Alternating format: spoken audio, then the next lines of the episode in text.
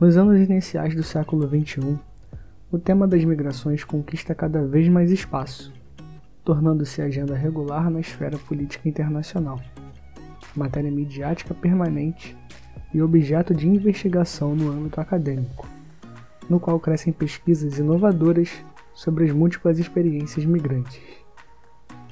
No passado, como no presente, o fenômeno da migração transnacional é complexo, heterogêneo, multifacetado, multicausal e interdisciplinar, constituindo-se em um desafio para os pesquisadores, sobretudo quando se aborda a realidade atual de milhões de pessoas em todo o mundo vítimas dos deslocamentos forçados, em razão da miséria, conflitos políticos, guerras civis ou catástrofes naturais, sofrendo atentado às liberdades individuais ou tendo os direitos fundamentais da pessoa humana completamente violados.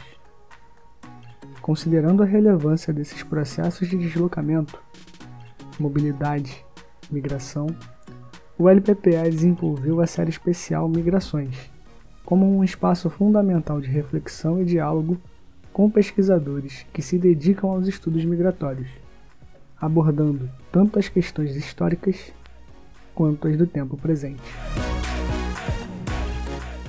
Olá a todos e todas e todes, boa tarde, bom dia, boa noite.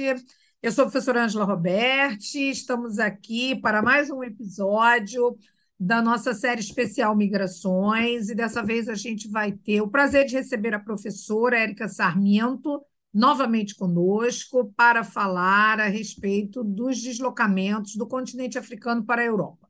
Professora Érica professora do Departamento de História, e do programa de pós-graduação em História da UERJ. É, e, além disso, é uma especialista no tema das migrações, os fenômenos migratórios, que, sobretudo nesse início do século XXI, vem mostrando para a gente uh, a questão global que envolve todos nós diante desse, é, dessa situação. E hoje, então, nós vamos falar sobre os deslocamentos da África para a Europa. Né? É o nosso quarto episódio dessa série especial, no nosso podcast História Presente do LPPE UERJ. Professora Érica, muito obrigada pela sua presença conosco, por estar mais uma vez aqui conversando sobre esse tema, que é um tema de grande é, repercussão hoje na agenda internacional. Né? E aí eu começo é, perguntando né, se você pode nos falar um pouco sobre um panorama geral desses deslocamentos do continente africano para o continente europeu. Por favor, professora. Olá, é um prazer novamente estar aqui com todas, todas e todos amigos do LPPE, professora Ângela e toda a equipe, e também depois as ouvir, né, para falar dessa questão sempre tão emergencial que são as migrações. A questão africana, ela faz parte, né, dessas migrações do sul para o norte global, né? Apesar de que a África, que não é homogênea, né, eu não sou especialista em, em África, sim em América Latina, mas aqui a gente está tratando da questão dos deslocamentos, né? Então, pensando em algumas, alguns, algumas regiões do continente africano, melhor dizendo, né? alguns países, alguns estados também estão migrando para é, já há algum tempo, né? nas últimas décadas, para a América Latina. Então, também temos aí as migrações sul-sul. Né? Mas, de forma geral, os maiores receptores das migrações são o norte global, né? Estados Unidos, em primeiro lugar, e depois é, aí alguns países da Europa. E o caso africano, ele é separado ali pelo mar Mediterrâneo. Então, ele tem a, por um lado, Canárias, né, que, que faz parte é, geograficamente da África, mas pertence, localiza-se na parte africana, mas pertence à Espanha. É, e tem também duas possessões espanholas é, na África, Celta e Melilha, né, além das migrações ali na parte da Grécia é, e da Itália, ou seja, pegando toda tudo que é o mar Mediterrâneo.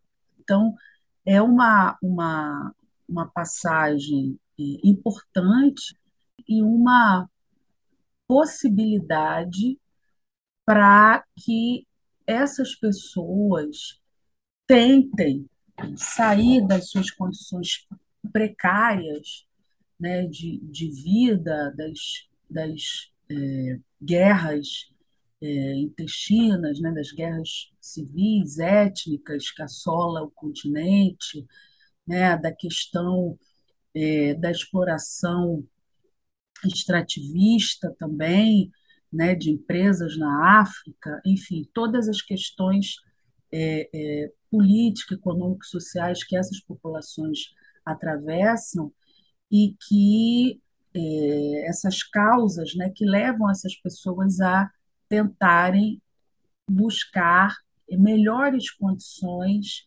é, nos países europeus. Né? Então, digamos, a Europa estaria relativamente é, próxima, né? ou seja, parando, pensando aqui na, na, na, na própria Espanha, né? é uma, uma, uma passagem ali é, pelo Estreito de Gibraltar, ou até mesmo para chegar a Canárias, que remete né, a essa possibilidade de chegar seja, essa esperança né, e essa possibilidade de que esses imigrantes consigam chegar a essas terras com bandeiras europeias. Então, isso faz com que aí nessa, nessa região existe exista um, um, um tráfico de pessoas, né? Isso a mídia, os meios de comunicação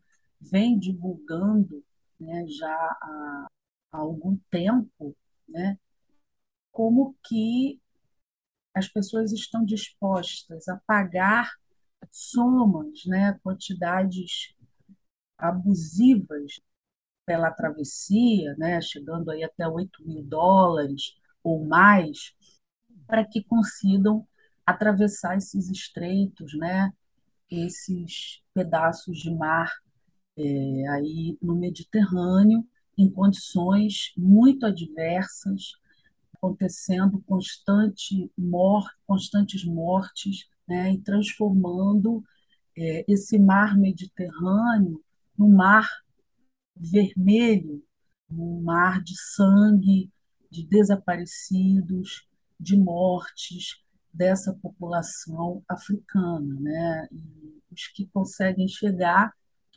também nem sempre conseguem o tão ansiado, é, desejado refúgio ou asilo ou regularização de sua condição migratória nos países é, europeus.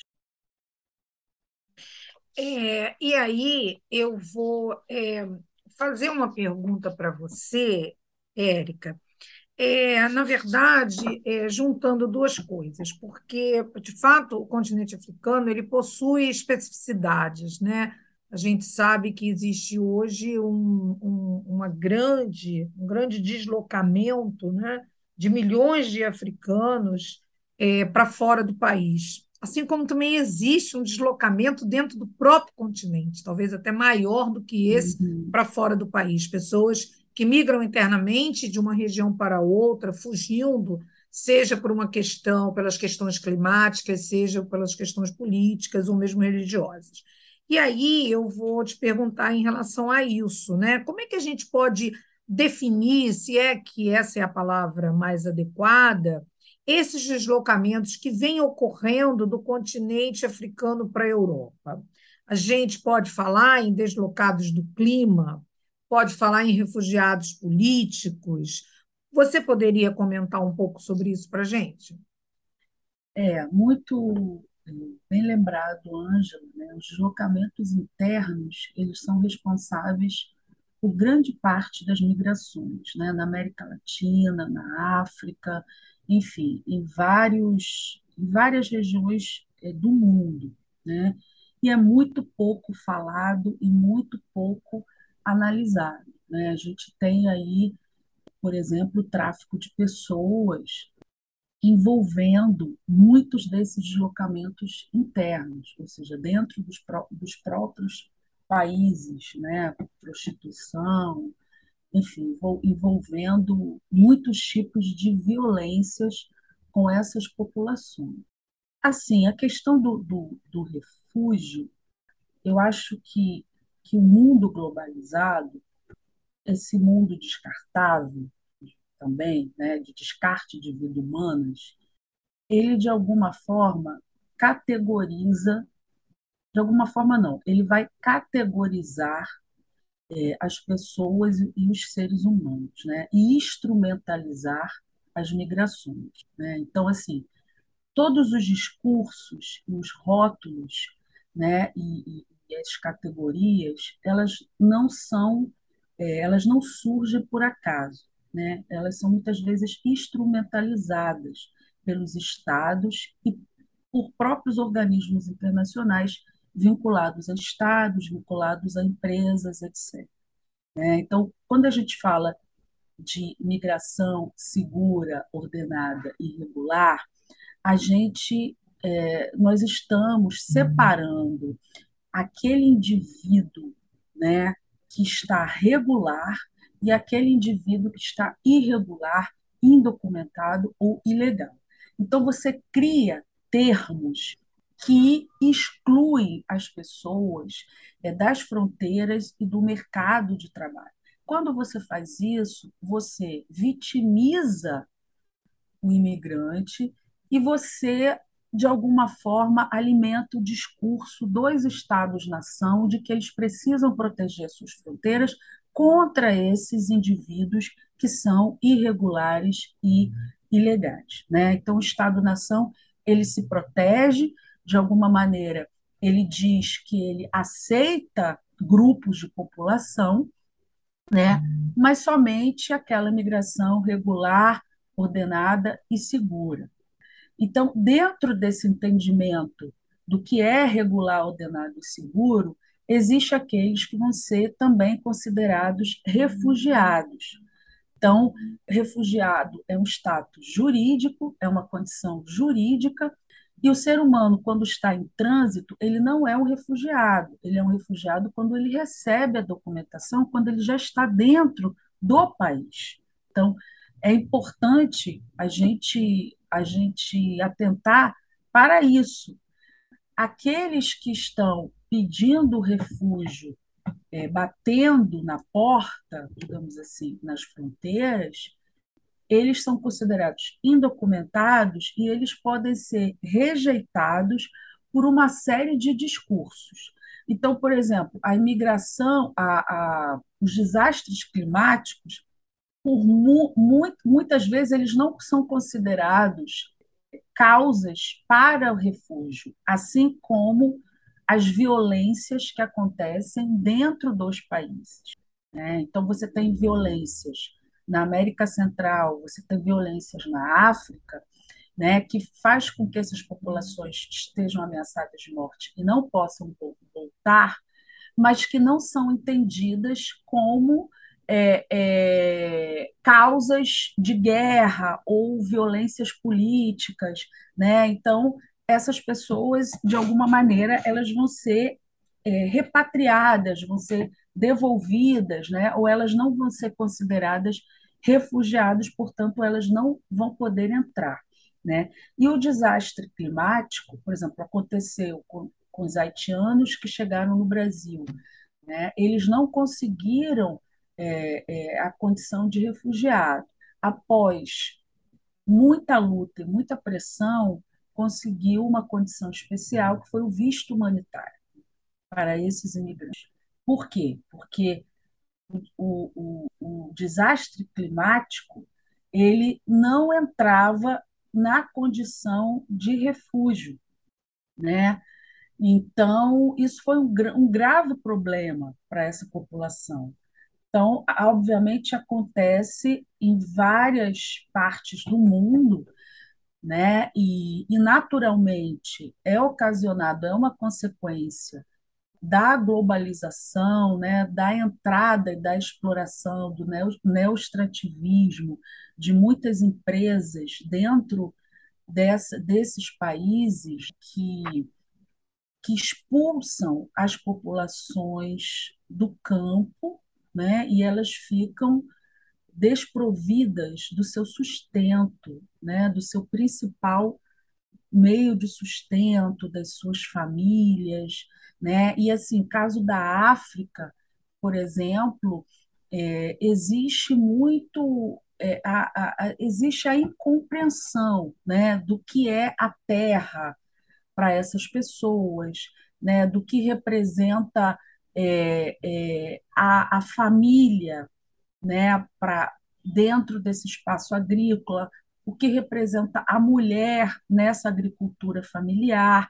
Então, a imigração, muitas vezes, ela é uma imigração planejada, né? porque existe uma tradição familiar voltada para a questão da terra. Então, quem estuda as migrações africanas para para a Europa, às vezes, por exemplo, você oferece determinadas condições de imigração de refúgio e você não entende por que, por exemplo, as pessoas, algumas pessoas permanecem e outras imigram. Por exemplo, no caso dos africanos, né, as, as, muitas vezes as mães emigram e as crianças ficam, né? Então existe uma série de, de costumes dependendo do local, de que as famílias podem cuidar dessas crianças, ou seja, a figura da mãe, ela não se limita somente àquela mãe biológica, né? Então, eu acho que existe, existem, existe muito desconhecimento em relação a, a essas tradições, essas culturas, e isso faz com que o acolhimento muitas vezes seja problemático, né? E o preconceito e a forma de entender porque parte dessas famílias imigram e outra não, né, é, é, fica muito incompreensível para a mentalidade ocidental. Né? Então, tem vários problemas que chocam é, nessas, é, na compreensão dessas migrações é, africanas. É, sem dúvida, sem dúvida, porque, enfim, é, um mundo que é o continente africano, né? porque o continente africano é um mundo de uma diversidade extraordinária de fato, e se escapa a essa lógica ocidental, sem dúvida alguma. E assim, eu achei muito interessante, embora triste, você tenha é, enfatizado é, o fato de que as águas do Mediterrâneo né, foram, foram e são tingidas de vermelho, do vermelho do sangue né, de muitos que se deslocam né, em direção à Europa, sobretudo da África Ocidental, ou mesmo dessa África setentrional, que é essa África do Norte, banhada também por esse Mediterrâneo, e como que são as populações que mais imigram né, para a Europa, e como é que, é, de fato, elas são aquelas que estão na estatística, né, no sentido de que é, é, arriscam as vidas em botes, e muitas vezes a gente vê até mesmo né, pela mídia essas é, tristes né, notícias aí sobre esses que morrem afogados ou que mesmo chegam clandestinamente e têm que retornar. Né? E aí eu aproveito para perguntar se você pode falar um pouco para nós sobre as políticas da União Europeia para a recepção desses é, imigrantes africanos. Você poderia comentar um pouco para a gente? É, eu acho que hoje, né, no mundo globalizado, acho que o mundo se transformou ao contrário é, da, da, da circulação econômica, né, é, o mundo ele se transformou num grande muro. Então, por exemplo, só para passar um dado estatístico, né, no final da Guerra Fria existiam 15 muros que separavam os países uns dos outros. A gente achou que a queda do, do muro de Berlim né, traria essa ideia de um mundo globalizado com fronteiras sem atritos. Né?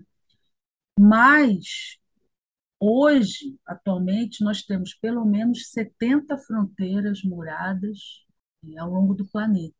Né? Então, desde a queda do Muro de Berlim, milhares de novos muros né, de concreto eles começaram a ser levantados é, nas fronteiras internacionais. Né? Então, é, essas políticas de Estado, que eu acho que faz parte desse, desse olhar colonialista para a migração, né? que, que vê a imigração como uma ameaça, como um problema de segurança nacional, isso é gravíssimo. Quer dizer, é uma visão que se impõe a partir da Segunda Guerra, né, iniciada, inicialmente vinculada à defesa do território, vinculada às fronteiras e às instituições do Estado, e que emana da visão ocidental que se centra em definir essas ameaças externas, que, em princípio, são fundamentalmente de caráter militar, só que essa, essa proteção ela vai se ampliar para a defesa da ecologia, contra a delinquência organizada, contra as doenças, contra, os te, contra o terrorismo, né? contra a cultura e contra valores nacionais. Né? E aí, essas culturas, esses valores nacionais e, obviamente, a questão, o que a gente chama de outredade, né? racializado, o outro racializado, ele entra dentro dessa é, ameaça e, e dessa ampliação dessa defesa, que deveria ser somente uma defesa militar, mas que ela passa também a ser destinada a grupos subalternos, né, que a gente chama de dessa subalternidade migratória, o que é aqueles que são considerados é, é, excluídos e que, se, e que deve se combater a todo custo.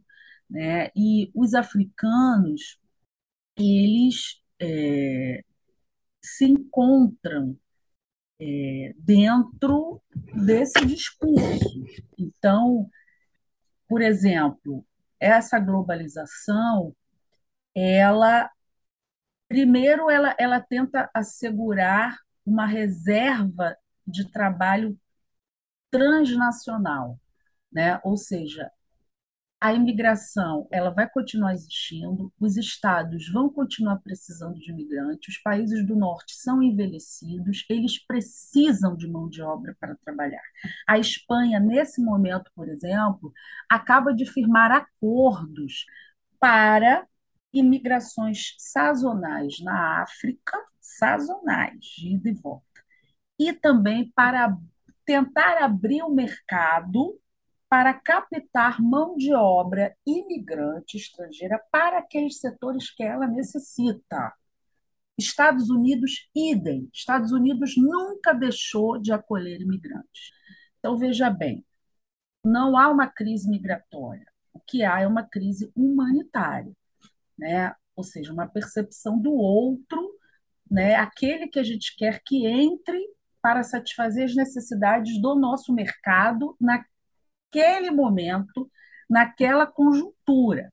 Então, assim, a, é, garantir essa reserva de trabalho transnacional é importante. Então, as migrações elas servem para isso, para que entre essa mão de obra. Por outro lado, a securitização da migração ela vai criminalizar aquela imigração que a gente não quer que entre.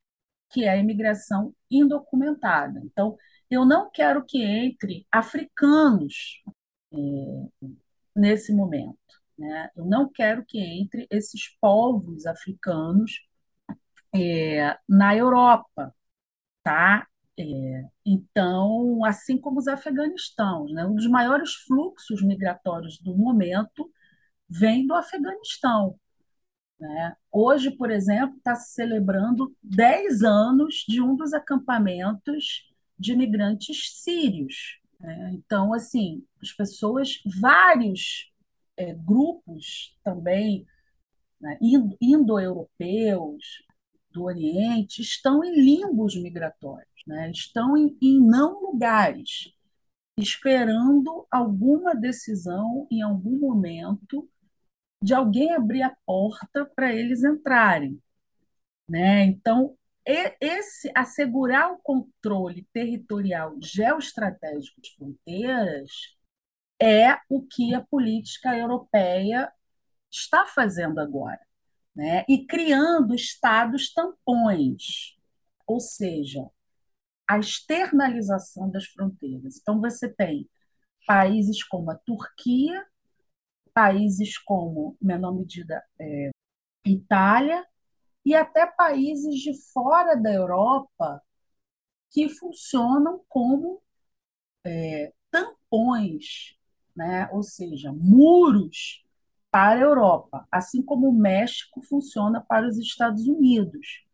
Então, você, de alguma maneira, é, é, existe um, um apoio econômico a esses países, acordos, né, para que eles freiem para que eles não deixem que esses imigrantes entrem nas fronteiras europeias. E aí a gente tem recentemente, agora no final do mês de junho, o caso uh, de Marrocos, né, dos imigrantes subsaarianos, né, que tentam chegar até Melilla, que é essa esse território espanhol na África.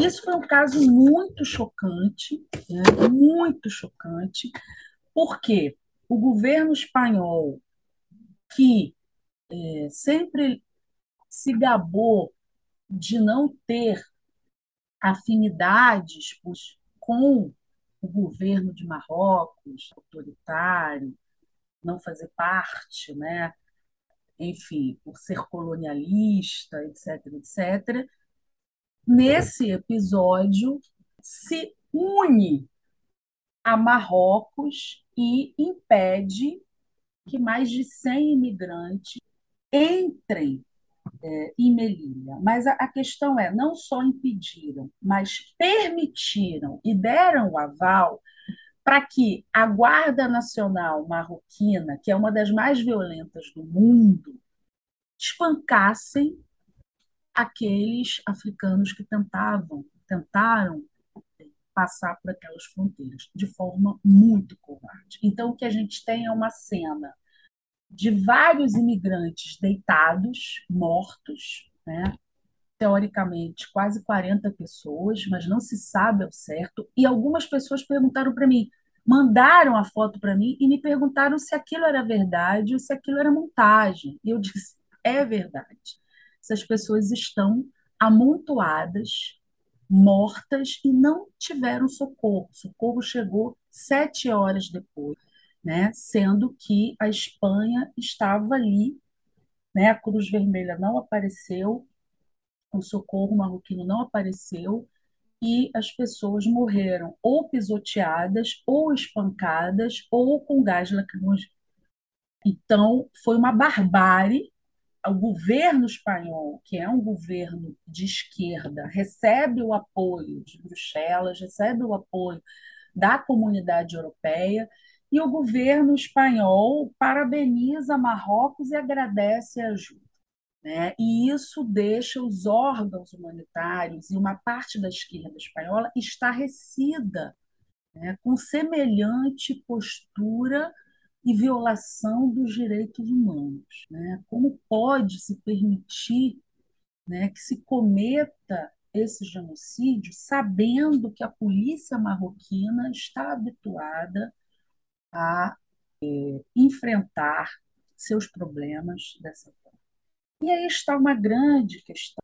Espanha apoia, primeira vez, o discurso de Marrocos em relação aos povos sarrauares, né, que são povos sem Estado, é uma nação sem Estado, que leva décadas lutando para que tenha um Estado, depois de ser expulso por Marrocos, vivem em refúgios, né? vivem exilados no deserto, e pela primeira vez o governo espanhol apoia o discurso marroquino né, em relação aos povos sarrauais, sabendo que Marrocos tem uma postura colonialista em relação a esse povo. Mas por que a Espanha faz isso? Porque Marrocos interessa como Estado também.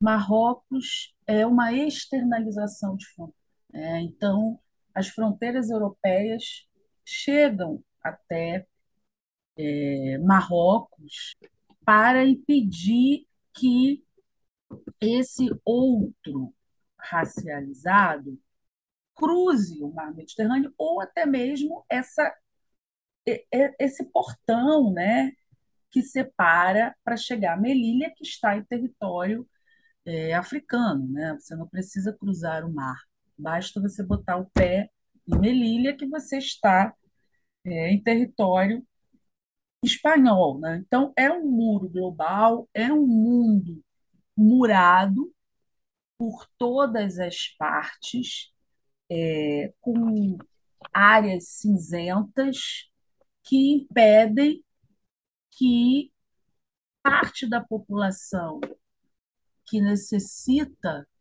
de abrigo e que tem um direito a, a esse refúgio não seja atendida nas suas necessidades mais elementares, que é a necessidade de viver, a necessidade de sobreviver. Mais uma vez, embora seja muito triste o que você está colocando, é importante que a gente conheça, que a gente saiba, porque dificilmente essas coisas são noticiadas na mídia, né? sobretudo na nossa mídia corporativa aqui no Brasil. E é impressionante como esses países africanos, ou pelo menos alguns deles, né, fazem essa espécie de serviço sujo né, para os países europeus, na medida em que Marrocos vai servir de um muro, né, de uma uhum. espécie de muro intransponível para que esses povos, exatamente da África Ocidental, que é uma das regiões em que mais é, tem migrações né, do continente africano, de onde saem grande parte desses deslocados africanos em direção à Europa. Né? E aí eu aproveito para perguntar para você é, se você pode é, explicar para a gente o que, que é securitização das migrações, como é que funciona na Europa esse processo de seleção, é, sobretudo em relação a esses povos africanos. Quer dizer, existe dentro da África algum povo que poderia ser mais bem recepcionado ou não? Como é que é que funciona isso? Você pode esclarecer para a gente? Então, a securitização é quando você, é, quando algo passa a ser uma ameaça. Então você você cria esse esse é, discurso de criminalização, um discurso ameaçador, que a partir, eu acho que da, da, da queda né, da, das torres gêmeas nos Estados Unidos, né, isso recrudesceu, né, a questão do, do terrorismo, né? Então, você tem um discurso é, do terrorismo, você tem um discurso também que funciona muito bem aqui na América Latina, né? da, do tráfico né? de drogas. É, você tem o discurso do tráfico de pessoas, no caso da, da Europa, que sim existe, principalmente prostituição, muita prostituição é, é, de mulheres é, africanas, latino-americanas e até da Europa Oriental, né? é, atualmente, né? É, mas é, todo, toda essa, essa criminalização ela acaba incluindo o deslocamento humano, né, como uma forma de você impedir né, que, que entrem terroristas, impedir que o tráfico é, é, de pessoas, né, o tráfico de drogas circule, você acaba é, aproveitando, os estados acabam se aproveitando é, desses, é, dessas questões né, para inserir é, também a questão é, migratória. Né? Então, existem regiões hegemônicas, né, como eu comentei aí, como o norte global, que são regiões é, preferenciais de migrações pelas suas condições é, é, de vida, né, pela melhor qualidade é, de vida que pode é, proporcionar, né, é, que as pessoas almejam é, alcançar e que não conseguem ter, ver essas perspectivas em seus, em seus países, né, principalmente no que diz respeito aos filhos, às, às futuras gerações, né?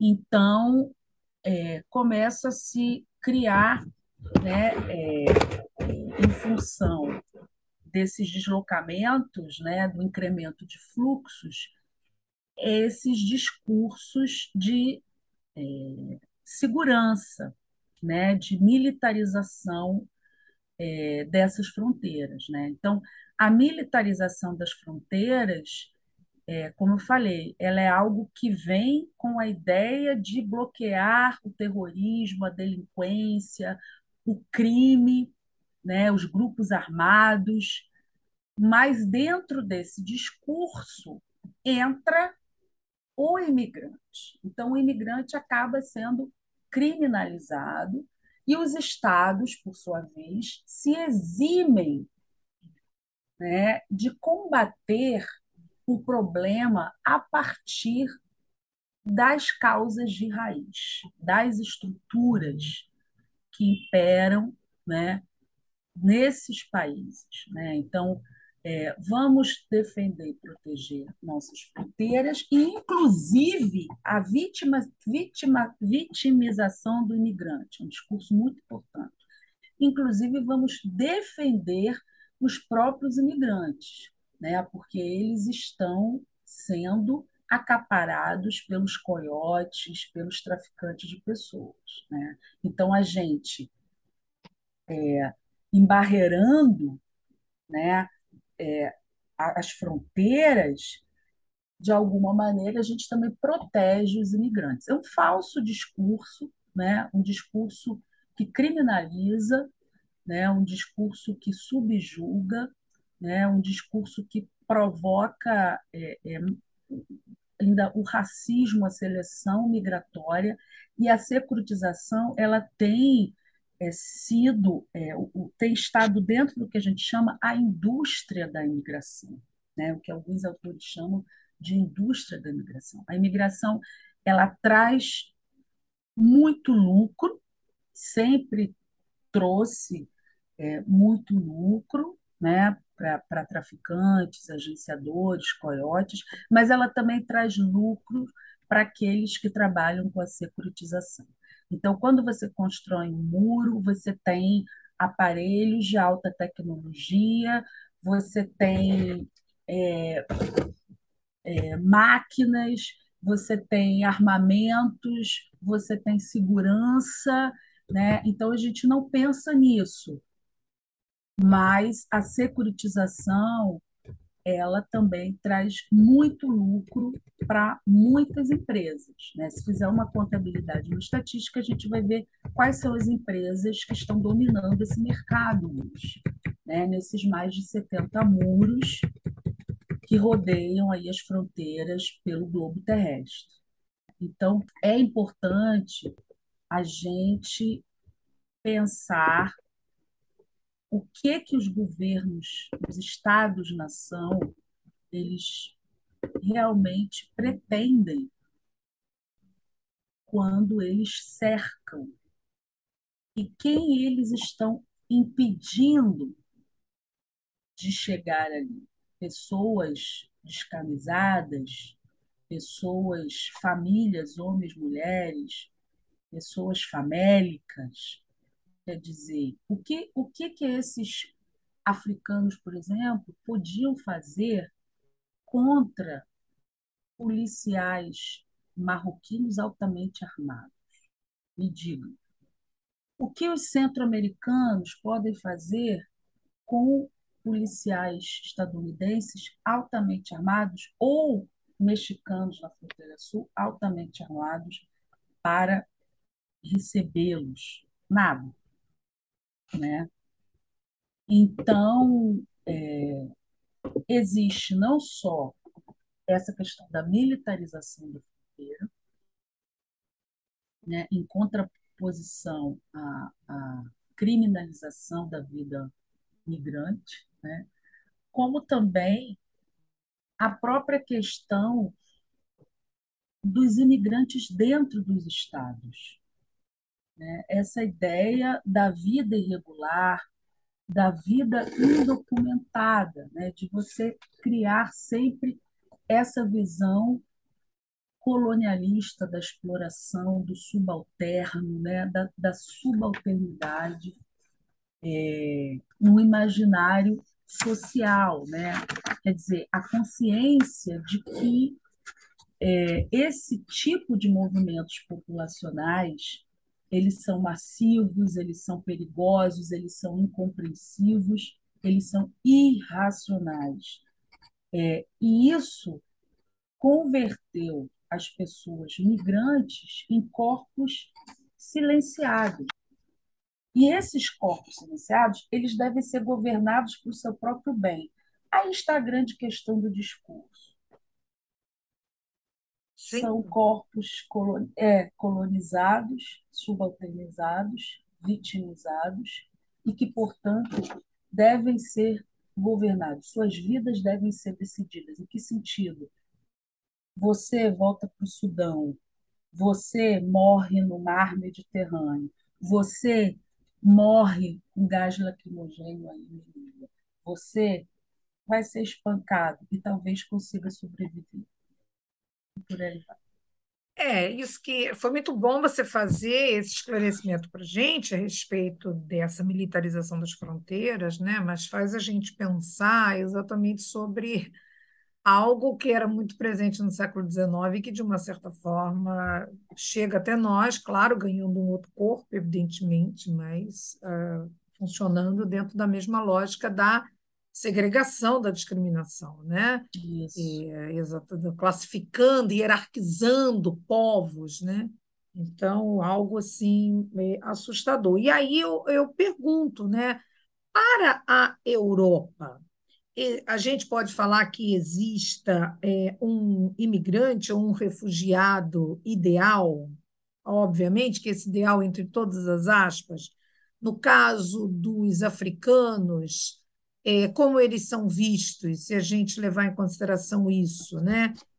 É, e aí eu pergunto, porque fico pensando, por exemplo, é, no caso da Malala, né? uma ativista paquistanesa que, inclusive, foi laureada com o Prêmio Nobel da Paz e que é alguém uh, que se coloca quase que a serviço de uma propaganda do Ocidente, né? vamos dizer assim. Então, seria, de repente, uma pessoa desejada nessa Europa. Então, queria que você falasse um pouquinho disso, quer dizer, que tipo de, de imigrantes a Europa aceita com mais facilidade? Qual é o, o, o posicionamento dos africanos nisso, a posição dos africanos nisso?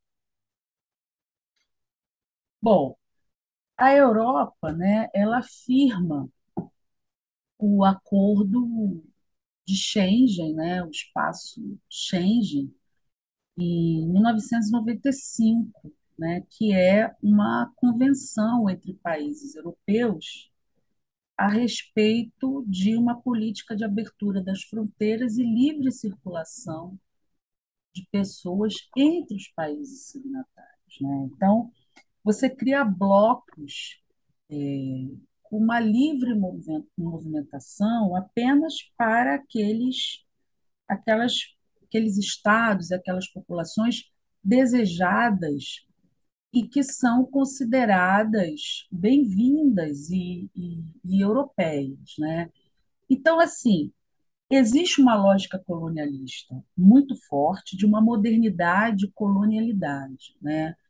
E aí, utilizando, é, eu acho que né, as teorias é, da escola latino-americana, né, pensando nessa colonialidade de poder, isso é ressignificada, é, ela é ressignificada nesse mundo globalizado. Né? Então, você, quer dizer, o discurso da civilização da barbárie, ele ainda é muito presente. Né? E isso ficou muito claro é, quando veio a guerra da Ucrânia. Então, a guerra da Ucrânia, ela é, trouxe nos meios de comunicação é, hegemônicos, né, ocidentalizantes dos Estados Unidos e da Europa, é, saíram né, é, é, mensagens publicadas em, em, em vários jornais é, sobre é, esse imigrante desejado. Né? Então, é, muitos jornalistas, sem nenhum pudor, né, explicitamente escreveram que os ucranianos deveriam ser recebidos imediatamente né, e que eles não poderiam ser comparados é, aos afeganistãos, né, aos africanos, ou até mesmo aos centro-americanos, que já são povos né, acostumados a essas realidades de guerra, é, a essas realidades bárbaras. Né? Ou seja, são povos acostumados com a miséria e com o conflito, com a delinquência. Né? Então, deixa eles quietos lá, né? eles se viram. A Ucrânia, não. Né? Crianças é, e pessoas claras, com olhos claros, né? dentro aqui é, do continente europeu não podem é, é, é, ser tratados da mesma forma, ou seja, você não pode naturalizar e banalizar a condição de guerra na Ucrânia, como é feito com as crianças africanas, centro-americanas ou afeganistãs, ou até mesmo sírias, tá? dizer. Então, claro que é, nós todos somos favoráveis ao acolhimento é, das pessoas ucranianas, isso nem se discute. Né? Nós estamos falando de uma guerra e a questão não é o mérito, a questão que eu costumo sempre dizer é porque uns podem sofrer e outros não. Porque o mundo global ele descarta é, e ele seleciona, né? E a grande prova ela está aí. E os africanos, obviamente, é, esse outro racializado, ele está dentro desse imaginário social como aquele que deve ser governado, como aquele que deve ser tutelado, é, como aquele que deve ser silenciado. Então, ele não pode pedir, ele tem que esperar eu abrir a porta para ele. Ele não pode arrombar a minha porta. Não é assim. Né? Como um africano vai querer entrar aqui né? Não é que não exista africano. Claro, na Europa tem é, um contingente de africanos, na Espanha, na Inglaterra, na Itália, na França, você vê é, muitos africanos, muitos imigrantes, mas nada mais natural né, uma vez também que muitos dos seus recursos né, é, foram é, retirados é, e, e, seus países saqueados né, é, por esses países. Então, eu acho que a Convenção do Refúgio ele, ele diz né, que todo ser humano ele, ele tem direito a, a buscar esse, esse refúgio, essa, essa dignidade né, em condições de risco, de, de perigo. Né? É, eu acho assim que essa colonialidade do, ser, né, que é uma coisa muito cruel, ela não busca a morte dessas populações dentro dessa compreensão desse capitalismo, desse mundo globalizado. Não. Ela busca manter essas pessoas com vida e esperançosas por entrar e participar. Por quê? Porque elas são reserva de mão de obra. Porque elas servem mas eles é que vão decidir quando elas são descartadas e quando elas são utilizadas. Essa é a grande questão.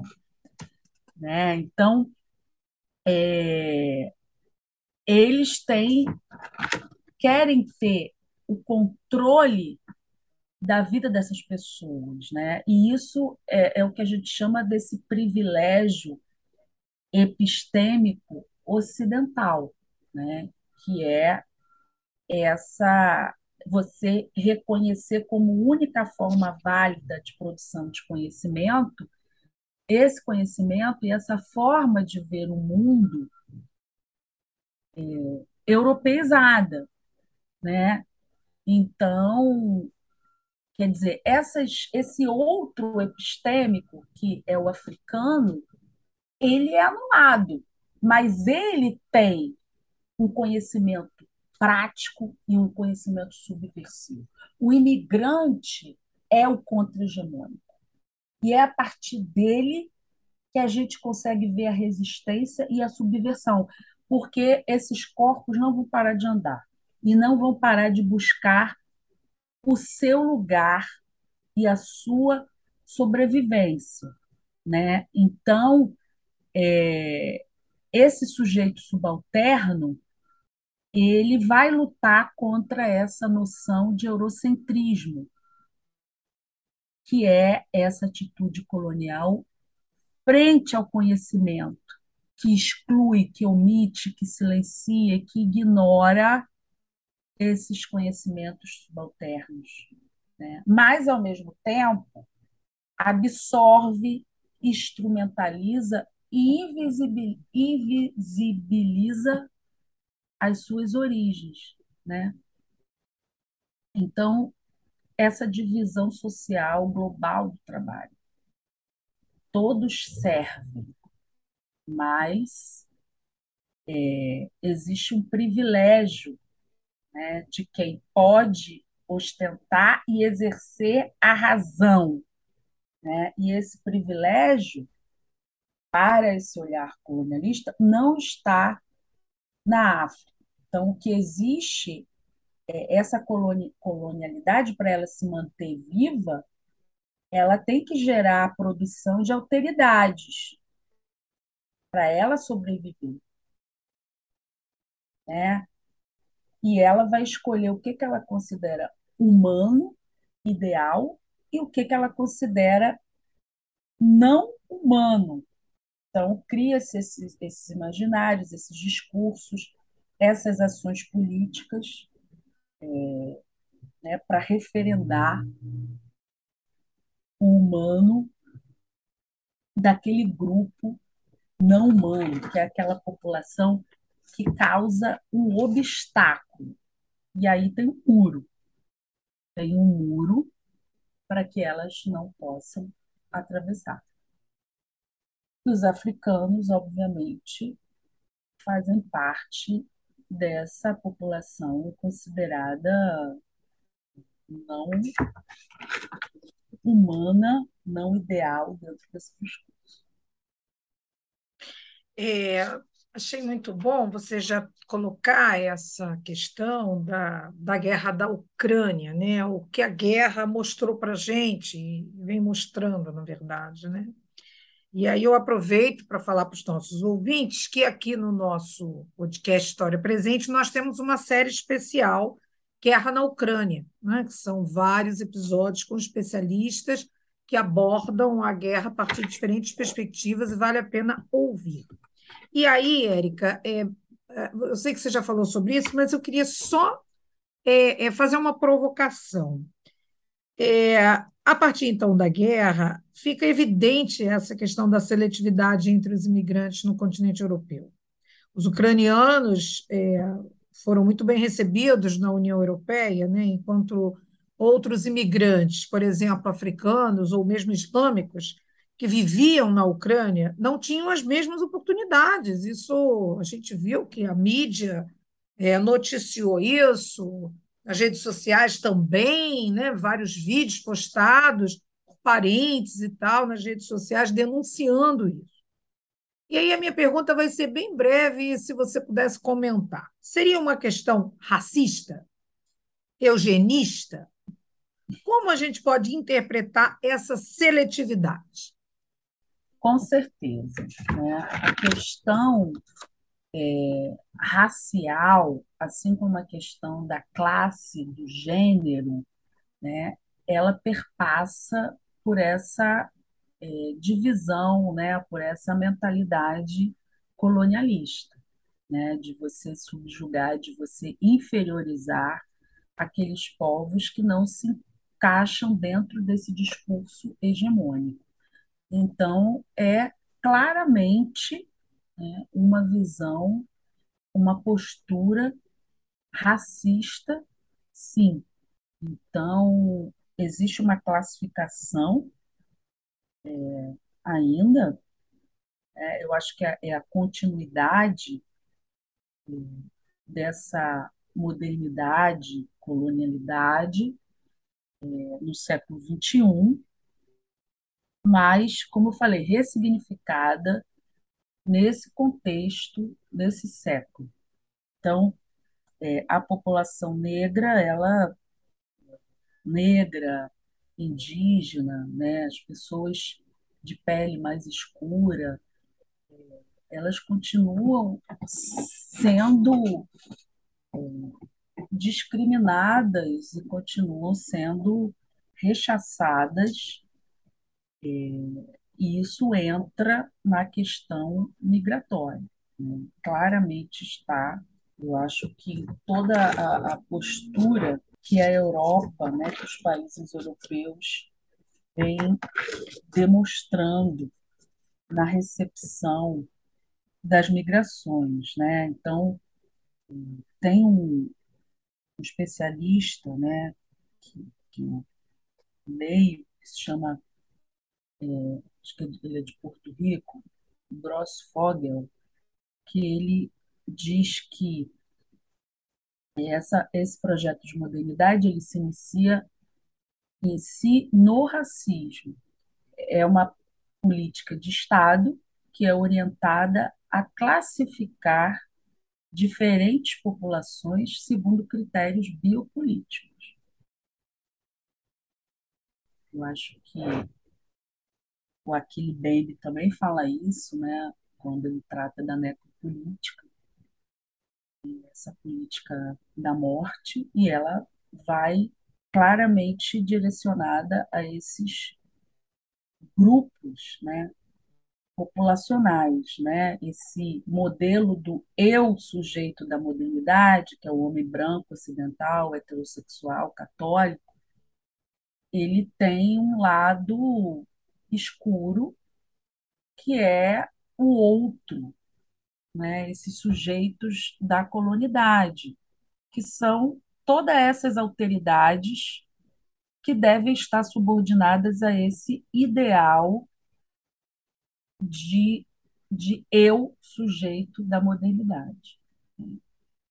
Então, esse outro racializado é são os africanos, né? Também fazem parte dessas dessas é, políticas de Estado, né? Biopolíticas. Bom, nós estamos chegando ao final da nossa entrevista com a professora Érica Sarquento. Vamos colocar então a nossa última pergunta, que é para você traçar para a gente um breve panorama sobre os estudos acerca das migrações forçadas no mundo global.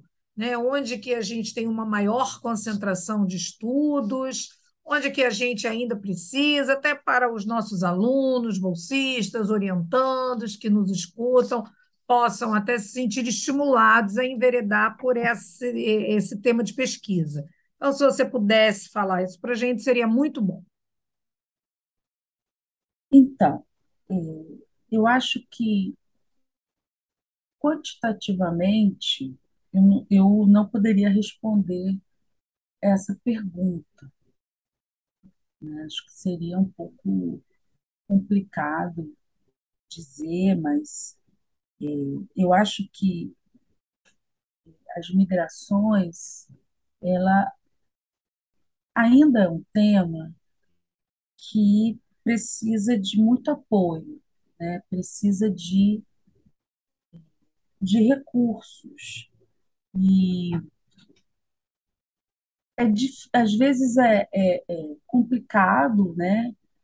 exatamente porque as migrações, você trabalhar com migrações, especialmente as, as recentes, implica você trabalhar com uma história, né, pensando aqui como historiadora, uma história denúncia, né, uma história militante. Então, não tem como você não ser um militante dos direitos humanos, né? é, trabalhando com um tema como esse. Né? Então, é, é complicado, eu acho que por conta disso. Né? É, é necessário denunciar, é necessário é, é, desmascarar posturas dos estados, posturas de órgãos internacionais, é necessário deixar o imigrante falar, é necessário deixar, é, como diz a, a Spivak, né, dos estudos hindu, pode um subalterno falar? Então, assim, é, é, é, é preciso deixar o subalterno falar, é preciso deixar o outro racializado falar, é preciso querer, não só deixar falar, mas é preciso querer ouvir essas pessoas que, que o tempo todo tentam ser silenciadas, mas que elas estão o tempo todo é, atuando dentro das suas realidades. Né? Elas estão se movimentando o tempo todo e buscando seus espaços. Né? Então, é, eu acho que o tema ele, ele é muito trabalhado nos países é, que são fronteiriços, como o caso do México, natural, né? tem muitos estudos. É, o Brasil também tem, está tendo uma movimentação importante, é, mas eu acho que é preciso é, mais apoio. Mais apoio, porque é, é, eu acho que só a partir é, da pesquisa, né, da, dessa, desses trabalhos né, da, da acadêmicos, de organizações, é que também vai se poder pensar em, em políticas públicas para é, para essa para esse grupo, né, que é super importante mas as pessoas hoje é muito acessível, né? Os, os e-books, os PDFs é, que circulam na internet, né? Então, é, eu acho que se consegue encontrar bastante coisa é, nas redes sociais, né? Dentro das próprias universidades, é, aí é, na Europa, aqui na América Latina, né? Na África eu conheço um pouco menos, mas é, com certeza em, em, em sites, né? em, em redes sociais é, é, de universidades, tem muitos grupos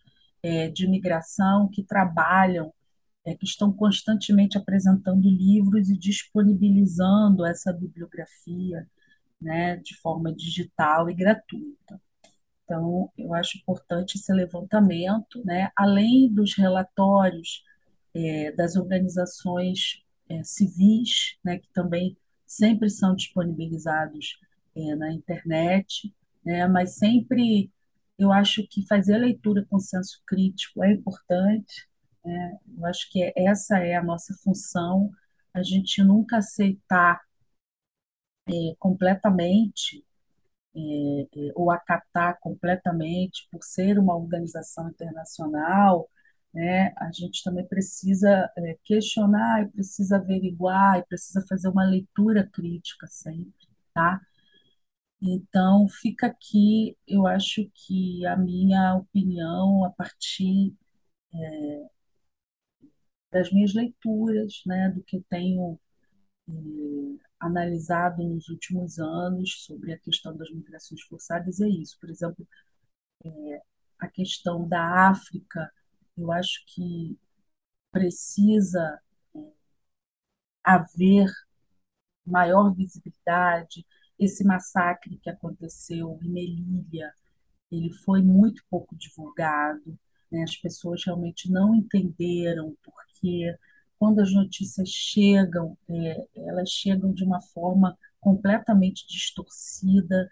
É, eu percebo que, de uma forma geral, as pessoas não compreendem muito bem o que é ser um imigrante de uma forma geral, né? nem sequer entendem o que é ser um refugiado, existe muito pouco conhecimento sobre isso, né? isso acaba trazendo é, prejuízos, é, preconceitos é, para as pessoas que, que buscam um acolhimento, né, que buscam um, um, um lugar, uma morada, né, um, um lugar para estar, para ficar.